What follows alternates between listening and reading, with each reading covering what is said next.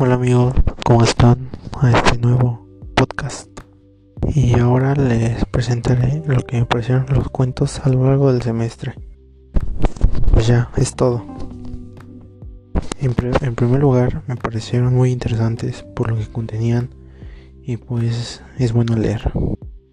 Ahora, eh, el primer cuento me pareció muy, muy, muy interesante porque hablaba temas que la verdad este no podía comprender.